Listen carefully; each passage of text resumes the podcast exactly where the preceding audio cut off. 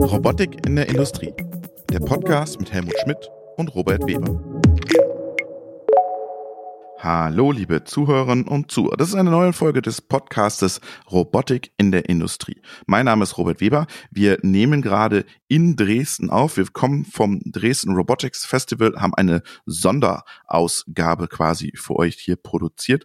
Bevor wir mit den vier spannenden Interviews starten, die wir für euch vorbereitet haben, ganz kurz noch zwei heiße News von dem Event. Agile Robotics war da Sebastian Lange hat ein paar Details zu dem Unicorn der Robotik ähm, preisgegeben. Und zwar wird es in Kaufbeuren eine Produktion geben, eine Fertigung aufgebaut.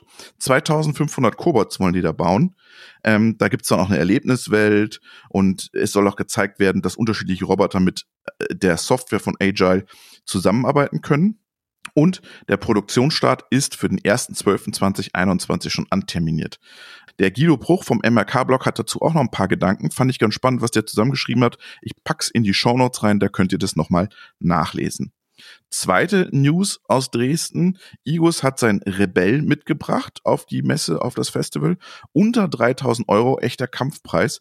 Und der soll noch im Herbst 2021 kommen. Also 2021 wird noch ein Jahr der Robotik.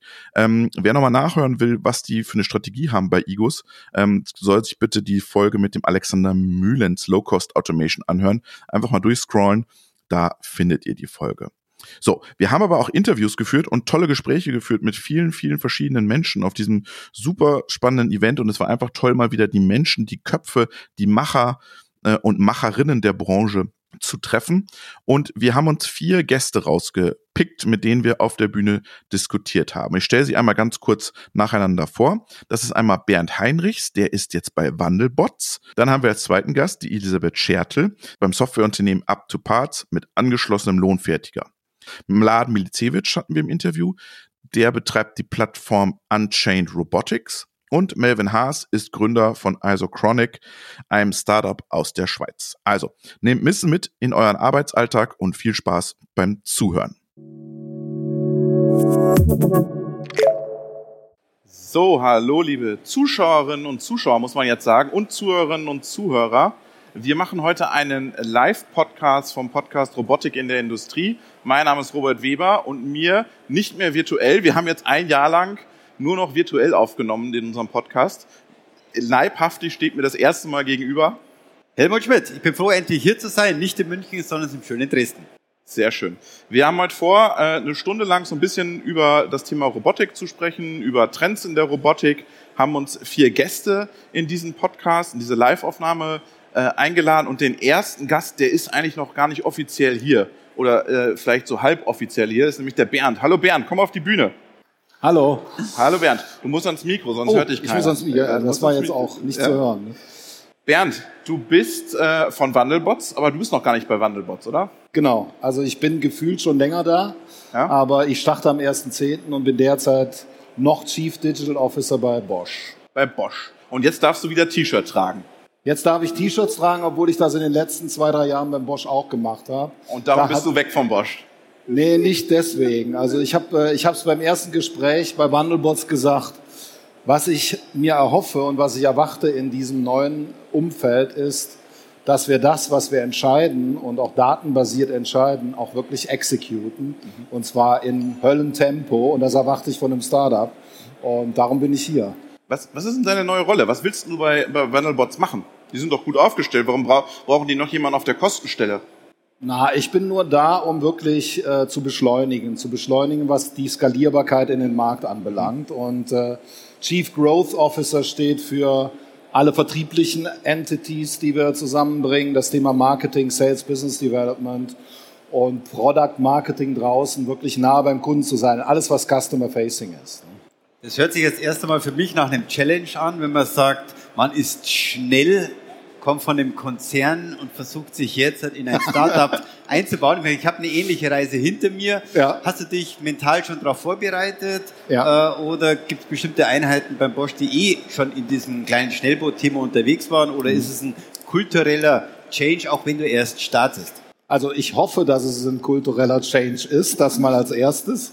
Und äh, ja, äh, ich habe mich darauf eingestellt. Es ist für mich auch nicht neu. Ne? Also ich habe vielleicht das zur Historie nach vor den vier Jahren Bosch war ich halt für das Thema IoT bei Cisco zuständig und habe doch die Innovation Center in Europa aufgebaut, wo wir ausschließlich mit äh, Startups gearbeitet haben. Ne? Und, äh, und da gab es eine enge Beziehung. Und außerdem habe ich fünf Jahre das Thema Investments und Akquisition von Startups bei Cisco mitverantwortet in Europa.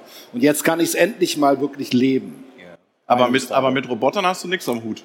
Nee, mit Robotern hatte ich bisher nichts am Hut, was das Thema, ich entwickle was dafür aber ich habe sie natürlich eingesetzt, weil mein Team war für die Digitalisierung der, der Produktionsstätten zuständig, Digital Twin etc., solche Themen, Slim-Prozesse und wie, wie engagiere ich den Roboter für die, für die aktiven Tasks, die wir doch durchführen müssen. Und jetzt freue ich mich, dass ich wirklich dieses Thema, und ich liebe den Slogan Robotics for People, den Wandelbots da prognostiziert, äh, dass wir den in die Umsetzung bringen. Jetzt habe ich ja heute schon ein paar Vorträge von Wandelbots, ja. äh, von Wandelbots gehört und du hast einen Slogan genannt, beziehungsweise Universal Robots äh, OS, also ein ja. übergelagertes Plattformsystem, wo ihr unterschiedliche Themen zusammen habt. Kannst du uns noch mal ein bisschen tiefer erklären, wenn du schon so weit drinnen bist, um noch mal einen groben Ausblick zu geben, wo denn die Reise dahin gehen soll. Also ich vermute mal, es werden selbstlernende Systeme sein, dass man wirklich Plug-and-Play oder Plug-to-Produce-Themen hat, die über eine Cloud-Plattform lernen. Aber vielleicht kannst du das nochmal ein bisschen besser ja, also erklären. Ich bin mit Sicherheit nicht der Fachmann jetzt schon, aber was ich auf ja. jeden Fall sagen kann, vieles von dem, was da jetzt gerade passiert, kommt mir bekannt vor aus der Automotive-Industrie beim Bosch. Ne, da haben wir es, was haben wir da gemacht? Wir haben eine Middleware für den für den Automobilsektor konzipiert und angegangen und den bei allen möglichen OEMs platziert, so dass wir wirklich eine einheitliche Plattform entwickeln können. Auf, und das ist eine Cloud-Plattform, das ist eine Mobility Cloud, auf die dann äh, unterschiedliche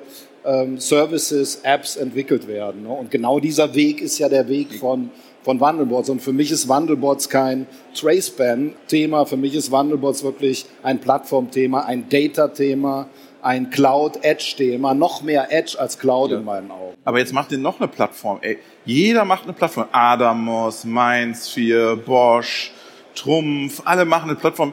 Oh, warum denn jetzt noch eine Plattform?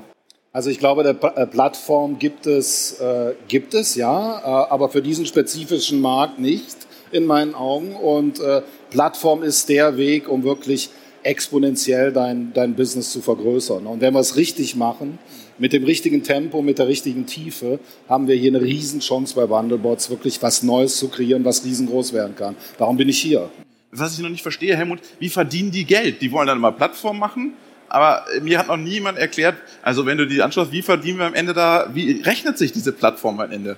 Ich könnte jetzt vermuten, dass es sich rein als Robot as a Service mit Recurring Revenue hast, mit Up-Downloads, Payload, Predictive Maintenance, was auch immer. Ist das die Möglichkeit? Denn ich habe gehört, ihr wollt von der Hardware weg und das ist genau deine Frage. Will ich keine Hardware verkaufen, verkaufe ich Software. Software ist nur skalierbar, wenn ich ein digitales Geschäftsmodell initiiere. Ja. Und das wird es wahrscheinlich sein. Genau, endless opportunities mit, den digitalen, äh, mit dem digitalen Businessmodell. Absolut, ne, da glaube ich dran. Das haben wir auch schon beim Bosch bewiesen, aber da gehe ich jetzt nicht rein. Aber äh, hier geht es darum, dass wir wirklich mit dieser Plattform über einen Marktplatz oder wie wir es auch immer gestalten, wirklich Angebote liefern an unterschiedliche Klientel. Und für mich ist auch noch nicht, für mich ist zum Beispiel noch nicht klar und in Diskussion, wer ist denn jetzt wirklich, gibt es eine eindeutige Richtung in Richtung Kunde, gibt es eine eindeutige Klasse an Kunden, gibt es mehrere Kaliber an Kunden? Ich glaube, die gibt's. Ja. Ne? Es gibt Partner, die auch gleichzeitig Kunden sind. Äh, und äh, es gibt dann Integratoren unterschiedlicher Art und die multiplizieren uns. Und ich glaube fest daran, wir können nur erfolgreich sein, wenn wir neben dem selbstgetriebenen Plattform-Business, was automatisch läuft, mhm. Ein wirklich hochperformantes Ökosystem bauen mit Partnern, die uns helfen bei der Integration, beim Verkauf äh, nach draußen zu tragen. Ich glaube, am Ende werden 80, 90 Prozent der Vertriebs Aktivitäten indirekt laufen. Vielleicht eine etwas provozierende Frage. Ich bin da selber ganz neu bei einem Robotikhersteller ähm, gestartet. Und ich würde mal sagen, der erste Start einer Plattform könnte der Roboter sein, äh, mit seinen Sensitivitäten, Äh, darüber baut er natürlich Apps, Community und so weiter auf. Inwieweit glaubst du, dass sich irgendwann Roboterhersteller End-of-Arm-User selber gegenüberstellen, im Wettbewerb stehen oder womöglich dann eine Plattform zusammenspielen? Ja, ich meine, da, da wollen wir ja hin. Ne? Also ich meine, die Vorstellung, die wir haben, ist ja, dass wir oberhalb unterschiedlicher Roboterplattformen agieren. Und dass das natürlich noch auf gewisse Hemmnisse stößt oder Zurückhaltung, ist mir auch klar. Mhm. Äh, aber da gibt es auch ähnliche äh, Beispiele aus anderen Industrien, wo es genauso ging, wo es am Ende die Economy of Scales geregelt haben, dass es für den einzelnen Roboterhersteller ein Riesenvorteil sein kann, dass er in dieser und, und der, der Christian Pichnik hat es heute Morgen gezeigt, mit dem Thema Intel, Dell etc. und, äh, und Microsoft, genau das ist es. Ne? Ich sage ja immer, die Roboterhersteller sind die Druckerhersteller der Neuzeit. Ja, das, aber die sind nichts gegen die OEMs der aktiven, der aktuellen Zeit. Die OEMs im Automobilbereich ja. haben da noch ein ganz anderes Kaliber als ja. die Roboterhersteller, ja. sage ich ganz ehrlich. Mhm. Sehr spannend. Ähm, das heißt, ihr löst euch komplett von Hardware oder läuft das noch nebenbei? Nein, also die Hardware, die läuft auf jeden Fall. Die, ich glaube, die ist unabdingbar, um den Start hinzulegen. Und wie lange wir die wirklich äh, in, im aktiven Business benötigen, kann ich jetzt wahrscheinlich am wenigsten beurteilen. Ne? Ich sehe das, wenn ich auf die Fusion von Wandelbots schaue, die wir derzeit haben, als eine Übergangstechnologie. Jetzt bist du nicht aus der Robotik, bist heute mal nach eineinhalb Jahren Quarantäne zum ersten Mal auf einem Robotik-Festival. Ja. Wie ist denn dein erster Eindruck? Was nimmst du mit? Wie sind die Gefühle? Also ähm, extrem spannend. Also ich, für mich ist es jetzt Learning. Ne? Also ich schaue mir an, welche unterschiedlichen. Was ist unterschiedlich zu deinen Bosch-Events?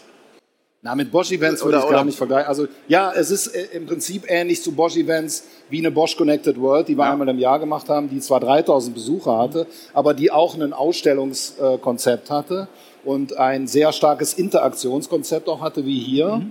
Äh, das sehe ich schon ähnlich. Aber es sind komplett andere Menschen, die hier rumlaufen, als die, die ich im äh, Automotive-Bereich oder in dem Bosch-Kontext gesehen mhm. habe. Und das gefällt mir persönlich sehr gut, was ich hier sehe. Ist es eine andere Denke? Oh ja, ich glaube schon, dass es eine andere Denke ist. Aber, ich meine, du hast es eben angesprochen, es ist schon auch eine äh, teilweise, und das hat mit dem, dem, was wir zu tun haben, auch eine gewisse Verteidigungshaltung, die wir natürlich auch sehen. Und jeder versucht, sein eigenes Ding zu verteidigen. Da würde ich mir gerne, und und da sind wir im Automotive-Bereich auch nicht weiter, mehr Öffnung wünschen. Ne? Und, äh, weil, und gerade in Europa ist es essentiell, dass wir uns öffnen. Wir sind der Kontinent, wo, der jetzt eigentlich eine Riesenchance hat. In meinen Augen ist das, die nächsten 20 Jahre werden das Edge-Zeitalter werden. Forget about Cloud. Cloud als zentrale Cloud. Forget about äh, Client Server oder was es mal gab. Jetzt ist Edge Fog. Und das ist Europa. Das ist Bosch, das sind kleine, das ist Intelligenz in Geräten und da musst du mit den Daten arbeiten, denn Daten haben nur eine Bedeutung, wenn sie in Realzeit bearbeitet werden. Und das ist auch super relevant für den Roboter. Ne? Und da müssen wir hin. Und ich glaube, das ist eine Riesenchance für uns. Ne? Vielen Dank, Bernd. Wir drücken dir die Daumen mit der Plattform und äh, hören uns dann mal wieder, wenn denn die Plattform da ist. Ja, das wird hoffentlich bald der Fall sein. Ne? Perfekt, vielen Dank. Danke Super. euch. Danke dir. Viel Ciao. Erfolg noch. Danke. Unser nächster Gast, Gästin ist die Elisabeth. Hallo zusammen. Hallo, grüß Gott. Hallo, Aus Weiden in der Oberpfalz, genau. Du ja. warst heute schon mal auf der Bühne. Du hast jetzt gehört, was der, der Bernd erzählt hat. Plattformen, äh, da müssen jetzt alle hin und da wollen alle raus. Du kommst von einem mittelständischen Lohnfertiger mit angeschlossener Softwareentwicklung. Was sagst du denn aus deiner, aus deiner Erfahrung? Aus meiner Erfahrung, ja, wir warten ah, anfangs etwas, also auch dieses Thema Plattform-Gedanken natürlich, wenn wir mit der Up-to-Parts gestartet sind, haben aber dann relativ schnell gemerkt, dass man die Leute enablen muss, dass sie auf so eine Plattform zuliefern können. Also unser Fokus war ja das ganze Thema lohnfertiger Teile übers Internet einfach zu bestellen. Mhm. Was es möglich ist. Aber wenn dahinter die Digitalisierung noch nicht stattgefunden hat, was es beim Großteil noch nicht stattgefunden hat bei den mittelständischen Fertigern, ist es einfach, sage ich jetzt mal, eine riesen Herausforderung und kann eigentlich nicht ganzheitlich betrachtet werden. Du, du sagst ja, dass, dass Automatisierung schwieriger ist als Digitalisierung. Ja. Warum? Weil die Digitalisierung, also ich, meiner Meinung nach steht die Digitalisierung vor der Automatisierung, weil indem, dass man diese Prozesse ganzheitlich betrachtet und schneller macht, hat man die Möglichkeit vor allem für die Mittelständler zu automatisieren. Und man muss auch ganz krass sagen, Software in bewegte Kinematiken umzuwandeln, ist nochmal eine ganz andere Herausforderung. Mhm. Nicht nur rein technisch gesehen, dann kommt noch zusätzlich der Aspekt des Schutzes hinzu, mhm. wenn auf einmal, ich sage jetzt mal, künstliche Intelligenz einen Roboter steuert. Was bedeutet das? Diese ganzen Themen. Man hat es ja heute früher gehört mit Robotic Governance, diese ganzen Themen, was dann einen beschäftigt. Also ich sage jetzt mal, es ist möglich und ich möchte auch es auch mal selber sehen und ich möchte auch, dass sowas kommt, weil es kann unser ganzes Leben verändern ja. und positiv, ins Positive. Ja. Aber, aber wenn du sagst, dann, dann macht das hier ja keinen Sinn, dann können die ja hier alle ihre Stände wieder einpacken, dann werden die ja keinen Roboter im Mittelstand verkaufen, wenn du das so schilderst. Nee, so schlimm ist okay. es nicht, weil man muss anfangen. Genau. Und man muss es probieren. Ja. Dass es heute noch so ist, Richtung Lighthouse, eher im Mittelstand, ist schade, aber dafür gibt es ja ebenso jemanden wie uns als Softwareentwickler, der diese Digitalisierungsprozesse vorantreibt. Und das ist eigentlich genau die große Frage. Ich meine, 90, äh, über 90 Prozent weltweit der Industrie ist ja KMU, Klein- und Mittelstand. Fast alle neuen Marktteilnehmer, ob sie über Plattform reden oder ob sie über Roboter reden oder über End-of-Arm-Tools, alle gehen genau oder wollen auf dieses Segment Klientel KMU und jetzt sage ich mal von 10 bis 150, 200 Mitarbeiter. Du hast jetzt hier deine, Erfahr deine Erfahrungen gesammelt. Wie oft klingeln die bei euch? Mentale, wie gehört, du schlägst die Köpfe über den Hand was ist das größte Challenge und, oder was müsste man tun für alle die Beteiligten hier, die genau sagen, das ist meine Zielgruppe. Aber du hast ja gesagt, ja, äh, erstmal digitalisieren, bevor wir automatisieren, aber hier sind lauter Automatisierer. Was ist denn notwendig?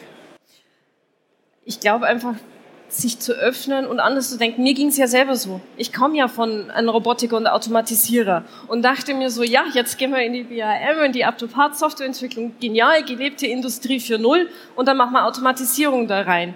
Und dann hat man gemerkt, Moment mal, die haben ja ganz andere Nöte. Aber was die, sind das für Nöte? Die Nöte sind die Sachen so schnell wie möglich, eine Fertigung. Also die bekommen fertige Konstruktionen und dann heißt bitte in vier Wochen, was sich lang anhört, da hat sich noch niemand Gedanken. Aber diese ganze Prozesskette, das dahinter steht, dieses Kalkulieren, dieses Vorbereiten, das Rüsten der Maschinen, dieses Programmieren, das ist ja alles Manpower gemacht. Mhm. Und solange das mit Manpower gemacht wird, solange da Leute was wichtig ist. Die Prozess-Know-how braucht man, aber das sind viele Randbedingungen, die man eventuell durch die Digitalisierung erleichtern kann und schneller machen kann. Und dann macht sich für mich Automatisierung Sinn, weil ich sage, okay, dann kriege ich den Durchsatz hin und wenn ich diesen Durchsatz habe, dann kann ich heutige Robotik ganz leicht reinbringen. Muss man ganz klar sagen, wie bei äh, Firmen, die, sage jetzt mal, eine geringe Variantenvielfalt haben, aber ein klassischer Lohnfertiger hat in der Regel eine Losgröße 1 bis 200. Wenn er mal mehr wie 200 sind, dann rechnet er sich die Automation dahin und dann kann er automatisieren. Aber was würdest du jetzt einem Roboterhersteller raten, wenn der jetzt bei euch klingelt, bei euch bei, bei der BRM als Lohnfertiger? Wie kann der trotzdem bei euch was verkaufen? Was müsste der können? Ganz einfach. Einfache Bedienung, dass jeder das bedienen kann, ist für mich das Grundlegende. Und da sind ja Gott sei Dank schon gute Ansätze da. Man hat es ja. ja heute schon gehört von den verschiedenen Rednern. Und eben was für mich wichtig ist, diese Community aufzuweiten. Ich meine, es ist super, dass es wieder Kongresse gibt, wo man sich unterhält, aber auch inhaltlicher besser austauscht und eher als eine Chance sieht, gemeinsam Informationen, gemeinsam solche Lösungen zu teilen, anstatt dass man versucht, äh, Grenzen aufzuziehen, weil ich glaube, das würde, also bremst uns. Jetzt ist tatsächlich, du hast eines gesagt, Usability, Bedienbarkeit, Programmierbarkeit, No-Code-Programming als Schlagwort ähm, alles schön und gut, viele arbeiten daran.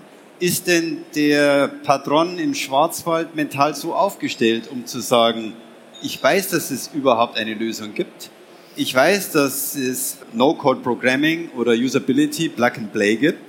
Oder sagt er, davon weiß ich gar nichts. Keine ist an mich herangetreten. Ich mache immer noch meine monotone Tätigkeiten. Oder den Khalid, den kenne ich schon aus der Schule seit 25 Jahren und den möchte ich auch nicht rausschmeißen. Der hat seinen Rentenjob bis er 75 ist. Das ist genau das, was ich mal sage. Ich glaube, dass die, ihr alle Konzerne, äh, Robotikkonzerne, ihr habt gar nicht den Vertrieb für den Mittelstand. Weil ihr macht eure Key-Accounts und wollt die, äh, die 100 äh, Roboter verkaufen, aber der Mittelstand kauft dir nur drei ab. Das ist ja total, macht der, hat der Vertriebler gar keinen Bock zu, die drei sich schwer bei der Elisabeth zu verkaufen als die 100. Also, aber da muss ich dir widersprechen, weil ich weiß, wie ich die ersten Male zu Mittelständern, also neben der BRM rausgefahren bin, wie wir gesagt haben, hey, diese Services helfen auch anderen Lohnfertigern. Mhm. Und einfach nur von der Idee mal erzählt haben. Da haben wir noch nicht einmal ein Produkt gehabt, sondern gesagt, hey Leute, wir wollen in die Richtung gehen, wollen das machen. So viel positive Resonanz hat mich echt verwundert und ich kannte die Firmen vorher nicht. Also wir sind da wirklich querfeldein okay. und also für mich war die Erfahrung, wo ich früher, sage jetzt mal, für größere Konzerne ähm, Automatisierung gemacht habe, dass die viel offener zur Digitalisierung sind, weil die, die spüren den Schmerz, was es heißt, wenn sie persönlich zum Beispiel ausfallen und niemand die Angebote macht oder an der Maschine steht. Ist es dann schon die neue Generation? Natürlich. Auch es ist teilweise schon die neue Generation. Es ist ein großer, das muss man auch ganz ja. klar sagen, ein großer Generationenwechsel drin. Aber ähm, nichtsdestotrotz, die, ich sage jetzt mal, die, die ich sage ja mal die alten Herren, weil groß sind es meistens die Herren, die, die dieses Business aufgebaut haben im Bereich der äh, Lohnfertiger, die sind trotzdem dem offen gegenüber. Denn so haben sie die Möglichkeit, der jungen Generation Expertenwissen weiterzugeben, indem dass sie praktisch einer künstlichen Intelligenz beibringen, wie Teile gefertigt werden. Aber, aber was Elisabeth sagt, widerspricht er dann allen Ideen von digitalen Shops. Nämlich, Elisabeth sagt, hinfahren, erklären, gemeinsam das System entwickeln. Nicht zwingend. Also für uns war es halt einfach am Anfang wichtig, ein Gefühl zu, zu kriegen. Denken die anderen genauso wie die Leute in der BAM oder nicht? Mhm. Unsere Produkte gibt es jetzt auch über, die, über Online-Plattformen und wir machen es komplett über Self-Onboarding. Natürlich haben wir auch noch im Hintergrund Kollegen, die die Leute unterstützen, wenn sie das wollen. Aber im Endeffekt kann man komplett auf die Homepage gehen, Self-Onboarding machen und es läuft. Auch Hardware? Nein, ja, Hardware nicht. Software. Genau. Aber wenn ich jetzt ein Robotikhersteller bin, wer kauft denn, da haben wir gleich den Laden nochmal, wer kauft denn als Lohnfertiger das erste Mal im Online-Shop einen Roboter, Elisabeth? Da muss ich sagen, bin ich momentan auch etwas überfragt. Ja, ja. Ich glaub, werden wir aber gleich jemanden haben, der uns ja, da genau. vielleicht Insights geben kann. Was, was, was, ist, was sind eure nächsten Pläne? Was macht ihr mit Robotik? Wo wollt ihr hin? Also un unsere Idee ist natürlich zu sagen, wenn wir es schaffen, mit KI-basierten Algorithmen diese Analysen, die, die Fertigung zu digitalisieren, dann ist es meiner Meinung nach noch ein kurzer Schritt Richtung Automatisierung und das in, in guten Einklang zu bringen. Mhm. Aber muss man auch sagen, das ist noch ein Weg zu gehen. Das geht mhm. nicht von heute auf morgen und von dem her, ähm, wie gesagt, alle, die hier sind und vorstellen, ist für mich schon die richtige Richtung. Aber es braucht es einfach nur ein bisschen. Was ist denn bei euch schon digitalisiert? Kannst du mal den Wertstrom bei euch im Unternehmen so ein bisschen erzählen? Im lohnfertiger Unternehmen? Im lohnfertiger, ja? na klar. Im Endeffekt, wenn Anfragen von Kunden reinkommen, bekommen wir 3D-CAD-Daten, meistens im Step-Format und 2D-PDF-Zeichnungen. Mhm. In den 2D-PDF-Zeichnungen sind die ganzen Produktionsinformationen wie Gewinde, Rauigkeit, Toleranzen drin und das 3D-Modell einfach von der Geometrie da eben leider noch nicht alle Informationen in dem 3D-Modell drin sind, müssen wir uns da ein bisschen behelfen. Aber das 3D-Modell wird erstmal von äh, unserer KI analysiert äh, und es kommt ein Arbeitsplanvorschlag, aus dem man ein Angebot ableiten kann. Mhm. Es sitzt noch jemand davor, bringt dann die zusätzlichen Informationen rein. Und es wird dann von Experten geprüft und dann geht das Angebot raus. Wie gesagt, wie heute Vormittag schon gesagt, die Zeit des Angebots verkürzt sich enorm, mhm. weil es ist ja nicht nur ein Bauteil, das kommt, sondern es sind meistens ein ganzer bunt, bunter Blumenstrauß von Drehfrästeilen, mhm. die gefertigt werden müssen. Ist der Auftrag dann da, geht das in die Fertigung und wird dann ein Produktionsplan. So hat man einfach diese Zeit gedruckt. schon verküpft. Momentan noch gedruckt. Ah. Momentan ja, wir, wir, gehen auch einen ja, Weg, ganz ja. klar. Aber eben mit digitaler Nachverfolgung und diesen ganzen Themen, das sind die nächsten Schritte, die wir dann auch implementieren werden. Das heißt aber auch, eure Modelle sind dann auch so gut, dass das, was modelliert ist und produziert wird, dasselbe ist, wie auf der Zeichnung ist. Naja, wenn die 2D-PDF mit der 3D-Cut zusammenpasst, dann schon. okay. Und, und du hast gesagt, jetzt, jetzt gehen wir auf den Weg der Digitalisierung bei, bei BAM. Wann geht ihr den Weg der Automatisierung? Wenn wenn wir den Status der Digitalisierung erreichen, ich kann dir keinen Zeitpunkt mhm. sagen, muss man ganz klar sagen. Mhm. Wenn der Status der Digitalisierung erreicht ist, dass wir sagen können, ja, wir haben den Durchsatz, dass es sich lohnt zu automatisieren. Mhm. Jetzt sind wir ja hier heute Wenn es günstigere, Entschuldigung, ja, wenn es günstigere Hardware gibt, die einfach, also wenn da der Fortschritt natürlich geht, ist es ein früherer Zeitpunkt. Aber mit, sage jetzt mal, Status heute ist einfach dieser Rattenschwanz der Inbetriebnahme, der Ex also Automationsexperten, die ein Mittelständler nicht hat, mhm. zu haben dafür, dass es läuft, ist einfach noch zu groß. Mhm. Okay. Aber jetzt sind wir ja hier auf dem Robotik Festival. Hast du hier womöglich irgendetwas gesehen, was dir genau diesen Schritt von der Digitalisierung oh, oh, oh, in die Automatisierung helfen kann? Also, Oder was hat dich am meisten beeindruckt? Da versuche ich jetzt eine schöne politische Antwort zu machen. Ich habe viel, also ich habe viele Ansätze gesehen. Na jetzt mal, jetzt mal konkret. Also ich habe wirklich viele Ansätze gesehen, aber man merkt halt einfach, der Fokus ist immer noch auf 24-7. Die Hardware ist dementsprechend ausgelegt, natürlich, weil einfach die Roboterhersteller dementsprechend die Haftung übernehmen müssen, weil die halt in Fertigungsstraßen stehen, wo sie eine Verfügbarkeit von über 99 Prozent geben müssen. Mhm. Aber nichtsdestotrotz, wenn ihr jetzt die Startups anschaut, die heute eben hier sind, mhm. eben mit den Ansätzen ganzheitlich zu programmieren, ähm, einzurichten, ohne Programmieren, mit Virtual Reality, sind es für mich schon die richtigen Ansätze. Und das muss halt jetzt, zeig jetzt mal noch ins Feld kommen und eben auch da günstiger werden, ganz klar. Super. Eine diplomatische Antwort, ne? Genau. Einige Sehr hatten hier schon ihre Auf Auftragsbücher ja, genau. ähm, gezückt und sagen, jetzt hat. Ja, jetzt nicht. Vielen Dank, Elisabeth. Gerne. Danke, Danke dass du da warst. Euch. Super. Danke. Danke dir. So, und jetzt holen wir den Mladen Milicevic auf die Bühne. Jetzt können wir sofort die Frage stellen. Genau. Guten Tag. Hallo im Laden. Grüß dich. Hi. Warum soll ich als Mittelständler, Lohnfertiger, warum soll Elisabeth einfach blind bei dir im Shop was kaufen? Ja, weil er das nicht blind machen muss, ja, okay. sondern es gibt halt äh, Kooperationsmöglichkeiten. Also ich kann eine ganz klare Geschichte erzählen. Wir sind bei einem Lohnfertiger, ähm, der hat sich dann einen Roboter ausgeliehen für eine Woche. Mhm. Ja, und also Leihstellungen helfen ja schon mal dabei. Wenn wir doch als Roboterhersteller das große Versprechen machen, ist einfach programmierbar, einfach anwendbar, ja, dann lass uns das doch mal machen. Dann schicken wir mal einfach zum Kunden hin und der Kunde kann sich das anschauen, der kann herausfinden, kann ich damit jetzt eigentlich meine Anwendung selber umsetzen, ja oder nein. Und das machen wir und das machen wir regelmäßig. Wir haben jetzt zum Beispiel letzte Woche dann einen Lohnfertiger ähm, verschickt, der depalettieren möchte, ähm, gleich noch einen passenden Greifer mit dazu geschickt. Der hat es ausprobiert und hat gesagt, ich nehme das Ding, ich probiere das aus ich habe zwar noch zwei, drei offene Fragen, die müsst ihr mir irgendwie beantworten, aber ich gehe da dran. Ja, und das, da separieren wir natürlich so klar den, vielleicht den Innovator und den Macher von demjenigen, der noch so ein bisschen zögerlich ist. Ja. Vielleicht um euren Prozess ein bisschen besser zu, stehen, zu verstehen und dann auch euren USP rauszuarbeiten, wie kann ich mir denn das vorstellen? Also theoretisch, ich habe meine Fertigung, ich weiß noch nicht genau, was ich brauche, komme auf eure äh, äh, Angebotsplattform und sage, das sind jetzt 27 Roboter, du im Laden, was ist denn eigentlich der richtige? Wie ist denn der Prozess? Ja, genau. Also am Anfang ist es ja zum Glück noch so, dass er nicht mal zum Hörer greifen muss, ja, sondern den Konfigurator hat und, und bei uns eigentlich durch einfache geleitete Fragen sich erstmal durcharbeiten kann. Also aus welcher Industrie komme ich, welche Anwendung will ich eigentlich ungefähr umsetzen, ähm, wie sehen meine Werkstücke aus, wie viel Gewicht, Reichweite, Traglassen, also einfache Fragen, die auch jeder Anwender am Ende des Tages beantworten kann. Wird der geguided mit einem Chatbot oder sind es feste Fragekataloge, die ich, durch die ich mich durcharbeite? Nee, der wird geguided durch so einen reaktiven Konfigurator. Okay. Das heißt, wenn ich Antwort A bekomme, ja, dann passen wir uns natürlich darauf an und stellen nicht wieder irgendeine andere Frage, die vielleicht unnötig ist an der Stelle. Aber, guter Hinweis, ja, wenn er dann durch den Konfigurator durch ist und eine Empfehlung bekommen hat, folgender Roboter mit folgendem Greifer und vielleicht Kamera dazu, dann hat er immer noch äh, die Situation, dass er zu uns in den Chatbot kommen kann. Nicht den Chatbot, sondern Live-Chat. Mhm. Dort wird er live von uns betreut. Das heißt, was wir auch machen ist, wir haben auch Mitarbeiter, die diesen Chat betreuen und wenn wir sehen, dass bestimmte Leute sich lange bei einem Roboter aufhalten, dann sind wir auch proaktiv, wie auf so einem Marktplatz und sagen, hey, du schaust den Roboter ziemlich lange an, äh, können wir dir irgendwie helfen? Mhm. Ja? Also auch da gehen wir dann in den direkten Austausch mit dem Kunden. Das heißt, Online-Plattform bedeutet ja nicht immer, nicht menschlich zu sein oder nicht zugänglich zu sein. Mhm. Das bedeutet einfach nur eine andere Art und Weise der Kommunikation, eine andere Art und Weise der, des Beziehungsaufbaus. Jetzt haben wir gerade gehört, der Bernd hat erzählt, ähm, die Zukunft liegt in, in Software. Was machst du jetzt? Ja, Mist, oder? Mist, Muss ich ihn gleich mal fragen beim Bier, was ja? ich jetzt machen soll.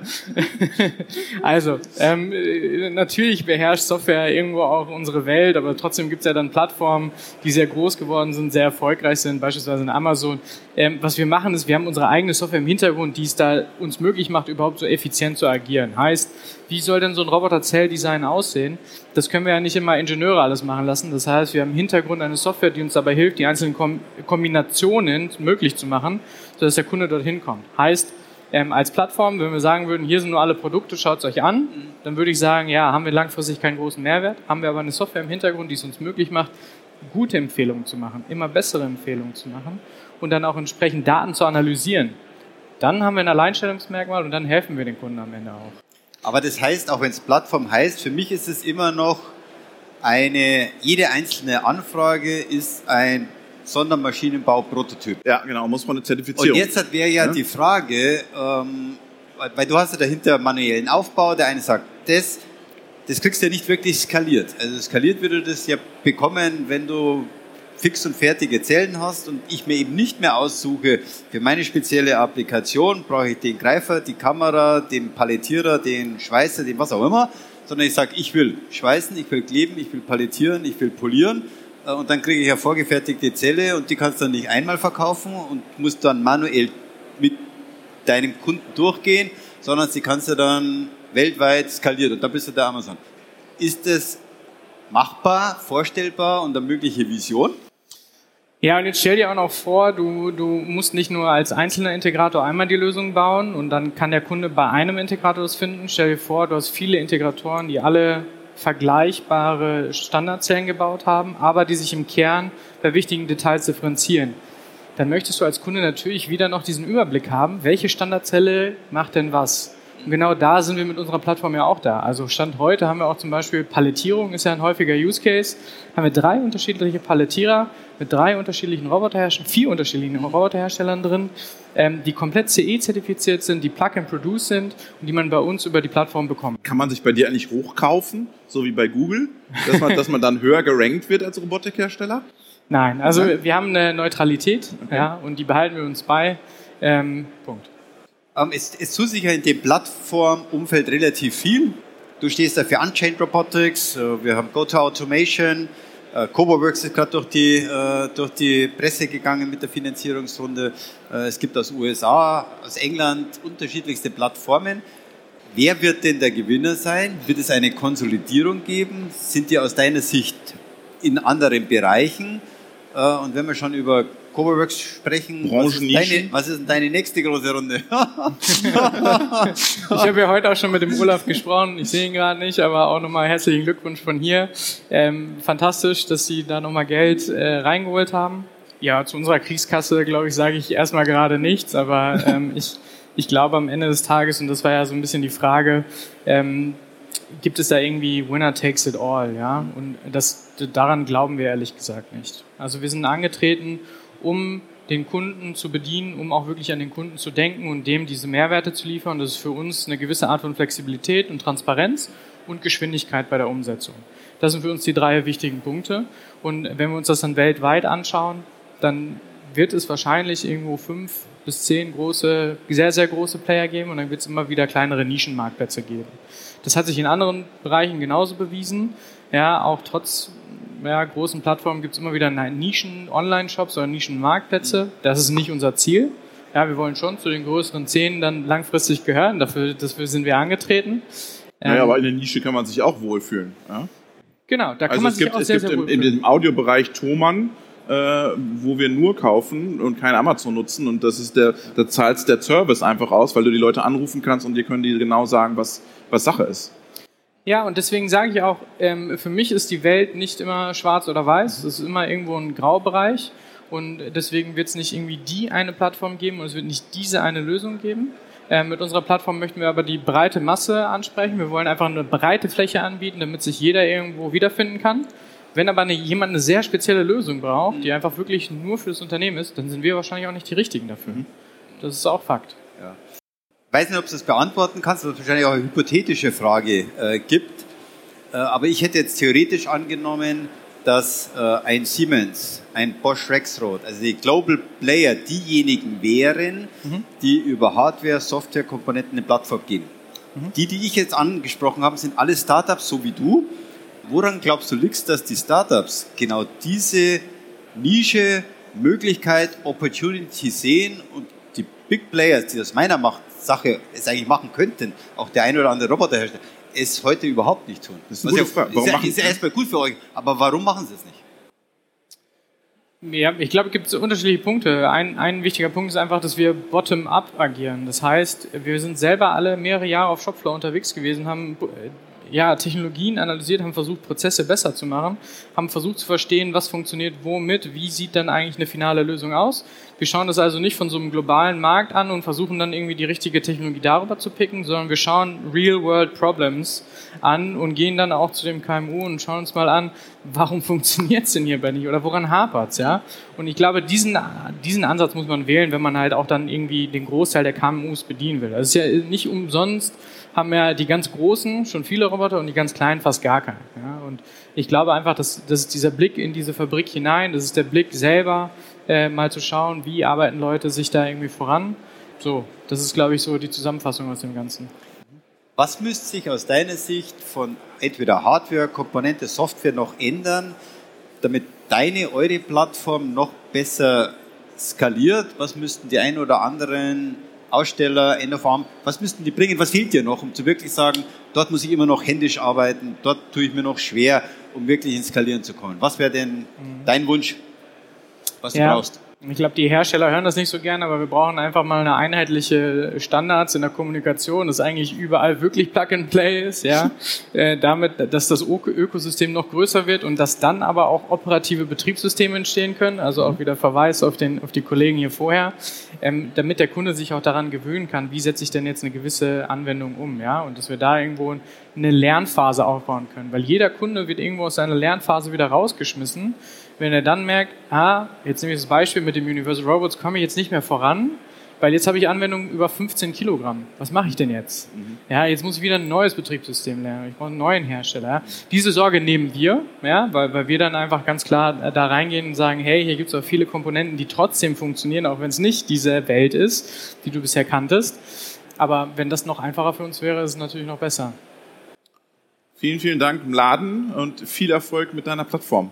Ja, genau. danke. Ich pitch auch gleich nochmal, falls ihr mal gucken möchte. Ich erzähle ja. euch das Gleiche nochmal. Gratulation. Vielen Dank. Ciao. Super, danke so. dir.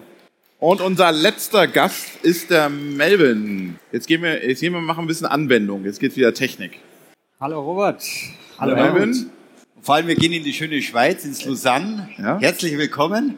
Stell dich kurz vor, was macht ihr? Ja, ich bin äh, der Gründer und äh, mittlerweile Geschäftsführer von äh, dem jungen Industrieunternehmen Isochronic. Isochronic entwickelt einen neuen Typ Pick-and-Place-Roboter, ganz klassische Industrie. Ähm, nichts Kollaboratives, im Gegenteil, wir sind sehr wenig kollaborativ, wir sind sehr, sehr schnell unterwegs, geschützt hin, üblicherweise hinter Schutzzäunen. Dafür geht's bei uns umso schneller zur Sache. Also wir, gar nicht trendy, was du machst. Ja, ein Stück weit schwimmen wir gegen Für Investoren den, halt schlecht. Das würde ich so, so nicht unterschreiben, äh, zwangsläufig, aber es kommt ein bisschen darauf an, äh, wer, den, äh, wer denn welche Interessen hat. Ähm, die kollaborative Robotik hat äh, einen großen Mehrwert geschaffen und auch, glaube ich, äh, viele neue Menschen auf die Robotik äh, hingewiesen und das kann eigentlich nur gut sein für, für alle in der Industrie. Gleichzeitig sehe ich mit meiner Erfahrung eigentlich den Großteil der Anwendungen noch im klassischen ähm, automatisierten Bereich, wo doch ähm, üblicherweise geschulte Ingenieure mit dem Installieren von Robotern äh, befasst sind ähm, und wo es dann äh, ja vor allem auf Zuverlässigkeit, auf äh, hohe Stückzahlen ankommt, ähm, die äh, mit guter Qualität geliefert und, und produziert werden müssen. Und was macht ihr genau? Oder willst du, Helmut? Ich, ich hätte noch mal kurz gesagt, ähm, klar, wir haben einen, einen, einen 6- oder 7-Achs-Roboter, der ist natürlich relativ langsam. Äh, es gibt aber natürlich Pick-Roboter, Delta-Roboter, äh, Spider-Roboter, die sind ja schon gewaltig schnell. Du hast gesagt, ihr seid noch schneller. Wie ist man schneller wie ein Spider? Oder Delta-Roboter, oder? Das ist euer Clou? In der Tat. Die äh, bestehenden Roboter-Kinematiken wie die Scaras und die Deltas sind ja seit vielen Jahren ähm, sehr erfolgreich in gewissen Anwendungen am, am Markt. Äh, auch, glaube ich, mechanisch wie auch elektrisch und steuerungstechnisch ziemlich ausgereizt. Ähm, viel mehr ist da, glaube ich, nicht zu erwarten. Wir sind nah an den Grenzen der Physik, was die Beschleunigungen und die Geschwindigkeiten angeht. Ähm, wir verfolgen ein bisschen einen anderen Ansatz. Äh, wir versuchen nicht, die Physik äh, auszutricksen, okay. sondern äh, wir haben eine Idee, die wir äh, Continuous Motion Robotics nennen. Das heißt, äh, es geht nicht darum, Teile mit unglaublich großer Geschwindigkeit von A nach B zu bewegen, sondern eher darum, dass wir Teile in einem kontinuierlichen Prozess bewegen. Und äh, die Innovation oder die Idee dahinter ist, dass wir mehrere Teile gleichzeitig zu bewegen vermögen, mhm. ähm, was heutzutage so noch nicht möglich ist mit den bekannten Roboter-Kinematiken. Ach so, weil du immer nur eins greifst, in dem Fall kannst du mehrere greifen. Cool. Wie weit seid ihr? Aber warum, warum, ja, warum soll ich muss ja vielleicht ich muss ja vielleicht nur eins greifen, dann ist ja deine Lösung nicht macht ja keinen Sinn dann für mich, wenn ich eins greifen muss. Ja, es macht sicherlich nicht in, in allen Anwendungen Sinn. Äh, gleichzeitig gibt es doch eine gewisse Anzahl von, von Anwendungen und äh, Problemen, wo äh, die Stückzahlen sehr, sehr groß sind und wo heutzutage einfach viele, viele Roboter zum Einsatz kommen. Ähm, ich glaube, in der Lebensmittelindustrie zum Beispiel sehen wir häufig äh, Gruppen von vier, fünf, vielleicht auch zehn oder sogar 20, 30 Robotern, äh, die mit dem Picken und Placen der gleichen Teile befasst sind. Ähm, da haben wir, glaube ich, eine technische Lösung gefunden, die das Ganze deutlich effizienter und kompakter äh, umzusetzen vermag. Also Kundenfokus ist Lebensmittelindustrie. Äh, Lebensmittelverpackung. Äh, gleichzeitig gibt es sicherlich auch mittelfristig Potenziale in der Montagetechnik, äh, Montageindustrie, kleine Teile in der Elektrobranche. Ähm, Automobil kann durchaus auch ähm, in gewissen Anwendungen ein spannender Markt sein, äh, wo diese hohen Stückzahlen gefordert sind. Wie, wie, wie seid ihr auf die Idee gekommen oder wie ist die, die Idee gekommen zu der Lösung? Ja, ich habe äh, das Glück gehabt, in äh, meiner früheren Laufbahn viele Jahre für einen äh, Schweizer Komponentenhersteller tätig zu sein, der ähm, zusammen mit Robotern und Bildverarbeitungssystemen ähm, spannende Lösungen ermöglicht hat, vor allem für die Montageindustrie. Ähm, das Unternehmen Asyril, ähm, bekannt für die Vibrationsplattformen, welche äh, Teile sehr flexibel zuzuführen vermögen und ähm, mit diesem, äh, dieser Technologie konnte ich äh, weltweit recht viele Einblicke gewinnen. Also neben Europa auch viele in den USA und die letzten Jahre dort war ich auch sehr viel in Asien unterwegs. Wobei mir eben immer wieder bei den Endkunden die gleichen Probleme aufgefallen sind, dass es viele Anwendungen gibt, die mit bestehenden Kinematiken einfach äh, nur unzureichend gelöst werden können. Und äh, dann kam mir eines Tages oder eines Morgens, eines Nachts äh, eine gute Idee, wie das besser zu lösen sein könnte. Und äh, da haben wir jetzt also nach etwas längerer Vorlaufzeit und äh, den ersten Patenten ähm, einen ersten Prototypen entwickelt, der mittlerweile äh, funktionsfähig bei uns äh, ja, unweit äh, des Genfer Sees ähm, aufgebaut ist und für die ersten Tests zur Verfügung steht. Ja, kommen wir mal vorbei. Genfer See ist schön, ja. Ich, ich finde es auch immer beeindruckend, wenn man nachts im Bett liegt und plötzlich kommt die, die kommt die Idee. Chapeau finde ich, finde ich, finde ich super. Vor allem, wenn man daraus sagt, okay, und genau aus der Idee gehe ich aus dem festen äh, Verhältnis raus, mache mich selbstständig, baue was auf, muss ich sagen, ist super cool. Drückt er die, drückt er die Daumen. Jetzt stehen ja mehrere große ähm, Messen äh, an, Gott sei Dank mal, mal wieder. Du hast gerade gesagt, Prototyp seid ihr am Finalisieren. Äh, ist so ein Hannover Messe nächstes Jahr oder eher noch Ende dieses Jahres die ersten Themen zu sehen? Wann oder man was eher Richtung Fachverpackungsmesse, Lebensmittel? Was ist ein Zeithorizont, wo man eure Lösung womöglich äh, sehen könnte? Ja, also aktuell sind wir glücklicherweise bereits ganz gut ausgelastet mit den ersten äh, Pilotprojekten. Cool. Ähm, vielleicht hat es noch Platz für ein oder zwei äh, weitere Interessenten, wenn es denn ähm, passen sollte. Welche Branche, wenn ich fragen darf? Ja, ich denke Verpackung, äh, OEMs mit äh, Hochgeschwindigkeitslinien, mhm. ähm, vielleicht auch äh, ja, andere Teile ähm, aus der Automobil- oder Sensorproduktion mhm. Äh, könnten da in Frage kommen. Ähm, wir planen aktuell, äh, dass wir nächstes Jahr äh, zum ersten Mal einem größeren Publikum diese Innovation präsentieren werden. Ähm, das wird höchstwahrscheinlich auf der ähm, Automatikermesse in München der Fall sein. Schön. Äh, bis dahin ist ja noch ein bisschen, bisschen hin. Ja. Äh, von daher lassen wir ruhig noch ein bisschen die Spannung steigen, Aber, äh, bis wir dann bereit wie, sind. Wie ist das denn preislich? Ist es preislich vergleichbar oder seid ihr teurer mit eurer Lösung? Ja, der Preis äh, ist ah, sicherlich äh, für, für junge Technologiefirmen mit äh, technisch komplexen Lösungen ähm, manchmal ein ähm, nicht ganz einfaches Thema. Natürlich sind wir uns bewusst, dass es gewisse Erwartungen im Markt gibt. Es gibt seit vielen Jahren äh, bekannte äh, Produkte am Markt, die äh, ja, zu Marktpreisen gehandelt werden. Wir orientieren uns an diesen Marktpreisen ebenfalls. Gleichzeitig äh, schafft es unser, unsere Technik auch äh, zahlreiche Lösungen zu bieten für Probleme, die heute nicht wirklich lösbar sind. Und ich denke, in den Bereichen ist auch der Kunde dann bereit, ein bisschen flexibler zu sein äh, mit dem Geldbeutel Das sind für uns die, die ersten äh, Produkte oder Projekte, die wir angehen wollen.